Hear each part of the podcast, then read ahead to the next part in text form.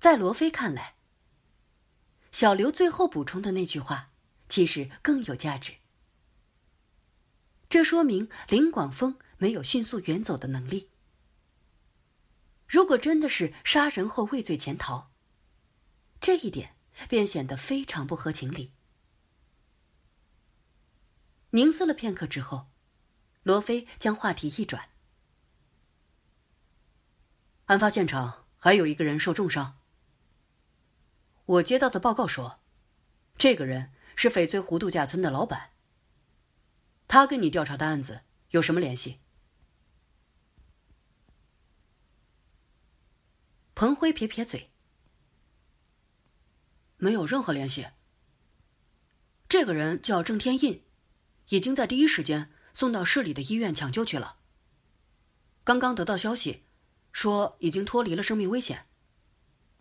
不过还要休息一阵，才能接受警方的询问。嗯，人活着就好啊。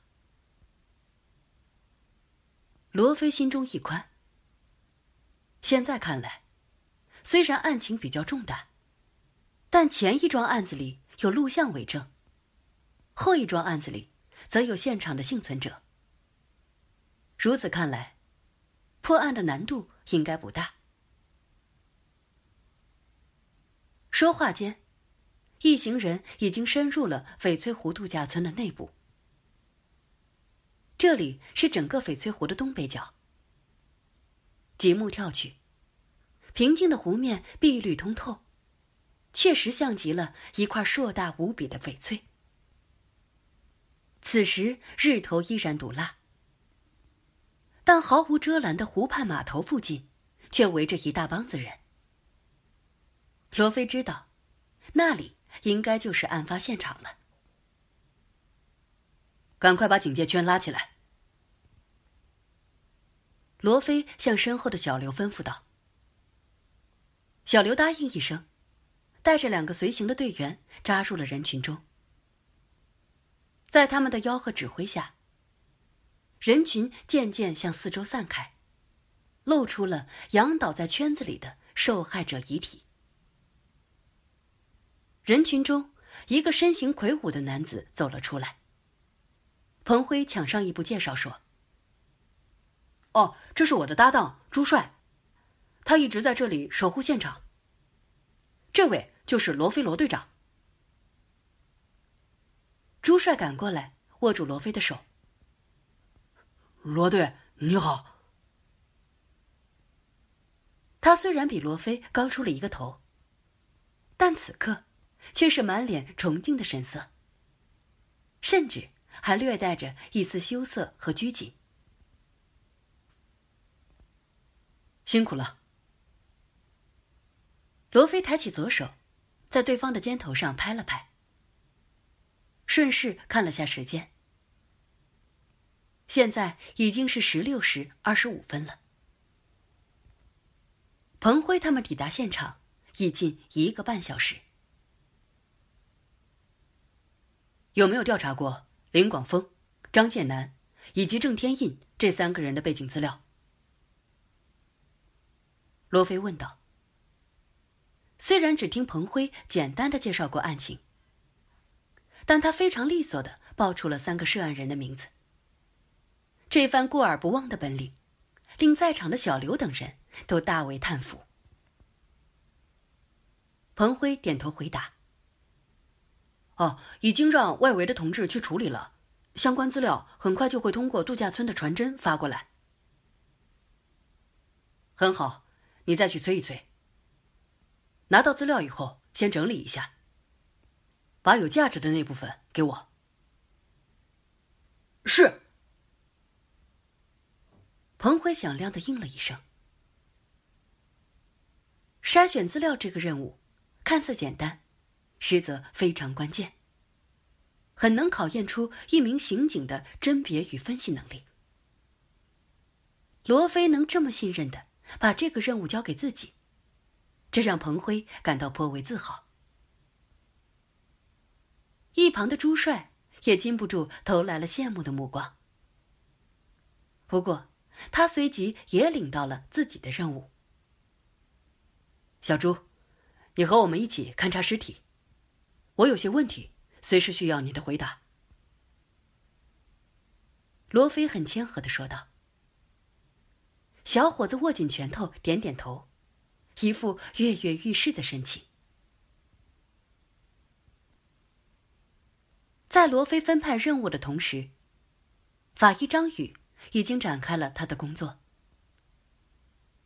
呈现在他眼前的是一具男尸，死者身材高大，看年龄应该不足三十岁。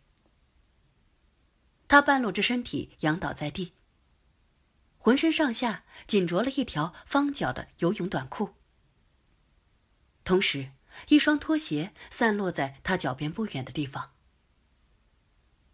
这就是张建南了。他刚刚继承了妻子数以亿计的遗产。可是，同他的妻子一样，他也没有销售这些财富的福分。受害者的死亡原因看起来非常清晰，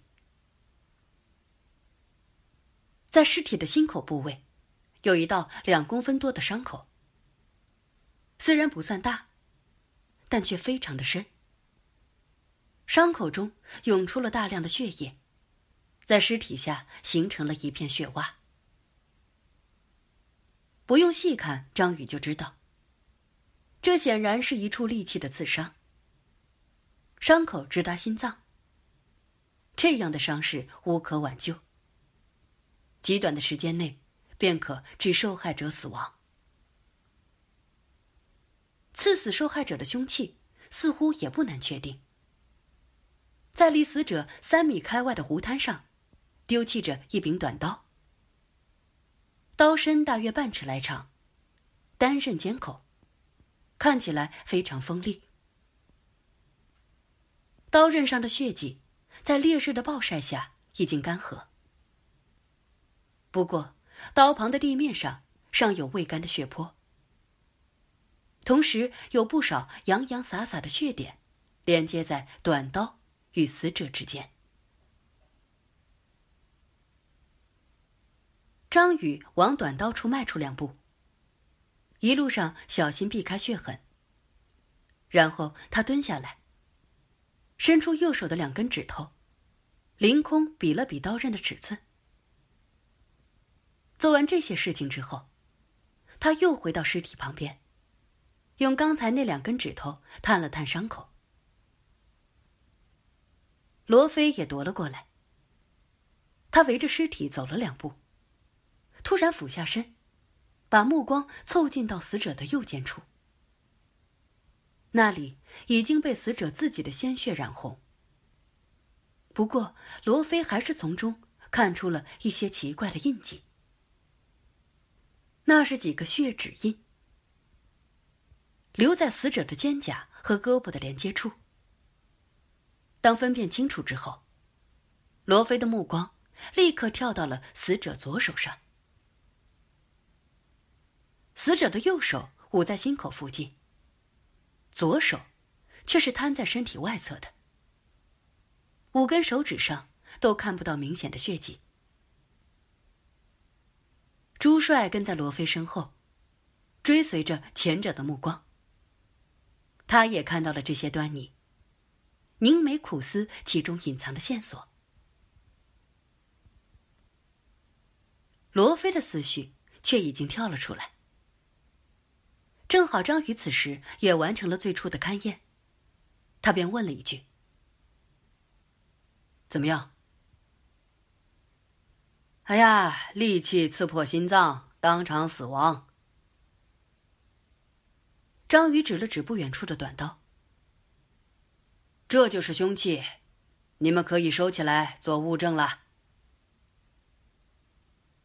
罗非做了个手势。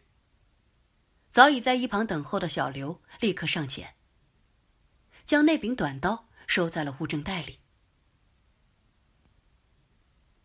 现场的东西你们都没有碰过吧？罗非看着朱帅问道。没有。朱帅非常肯定的回答。而且我也问了报案人，他们也没有碰过刀和死者。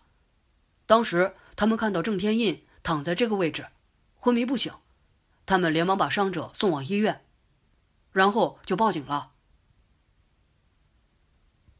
朱帅手指的地方，正是短刀旁的那片血泊。看来这一带的血迹，都是受伤者郑天印留下的。嗯。罗非点了点头，又问道：“第一个到达现场的人是谁？”“是度假村里的一个服务生。”他说。罗非摆摆手，打断了朱帅的话：“不要转述了，去把他叫过来。”“好的。”朱帅不敢延误，一溜小跑而去。其实那个人也没有走远。正在警戒圈外看热闹呢，所以朱帅很快便把他领了回来。这是个眉清目秀的小伙子，一见到罗非，立刻便鞠了个躬，毕恭毕敬的叫了声：“警察大哥，你好。”罗非被这声“大哥”叫的极不习惯，不过他知道。这是娱乐场所里的职业病，便也不以为意，直接问道：“你跟我说说，大概是什么情况？”“哎，好的，大哥。”服务生又响亮的叫了一声，然后才回答道：“今天下午一点半钟的时候，有个客人要坐快艇。”我们郑总呢，就让我调了艘船过来。后来郑总亲自陪那个客人出湖了。大概过了半个多小时，郑总给我打电话，让我过来收船。等我来到码头的时候，看到我们郑总倒在这个地方，肚子上被扎了一刀，浑身是血，已经晕过去了。我赶紧叫来度假村里的医护员，同时安排车辆。把郑总送往医院。那边还躺着一个人，因为已经死了，我们就没有管。你认识那个死者吗？呃，认识的，他叫张建南，是我们度假村的常客。那个坐快艇的客人呢？呃，不认识，他今天应该是第一次来。他是不是叫林广峰？估计是吧。我听郑总管他叫林先生。罗非一边听着小伙子的回答，一边抬起目光往周围扫视着。在距离沉尸点十几步的地方，是一个小码头。码头上停靠着一艘快艇。罗非指着那快艇问道：“你说的船是不是那艘？”“是的，大哥。”“嗯，暂时就是这些。”罗非看看朱帅：“你把他带下去吧，别让他跑远，随时保持联系。”“明白。”朱帅把小伙子带离现场，罗非则向着那艘快艇走去。小刘跟随在他的身后。快艇通过一条缆绳拴在码头上。罗非登上快艇，引起船身一阵轻微的摇晃。站在艇中，四周被碧绿的湖面包围着。令人产生一种神秘幽邃的感觉。很快，罗非的目光居然一跳，似乎发现了什么。他冲小刘招了招手：“给我一个证物袋。”码头上的小刘连忙掏出一个证物袋，踮起脚尖递给了罗非。罗非把袋口碾开。弯下腰，从甲板上捡起了一样东西。小刘伸长脖子，看清楚，那是一只黑色的男用手机，款式新颖时尚，应该价格不菲。罗非隔着证物袋，按动手机上的快捷键，调出了手机最近的通话记录。记录显示，该手机在下午十四点十一分接到过一个电话。这个电话只显示出一串号码，看来并没有储存于机主设置的通讯录中。罗非按下了回拨键，手机听筒里很快传来了系统的提示音：“对不起，您拨叫的用户无法接通。”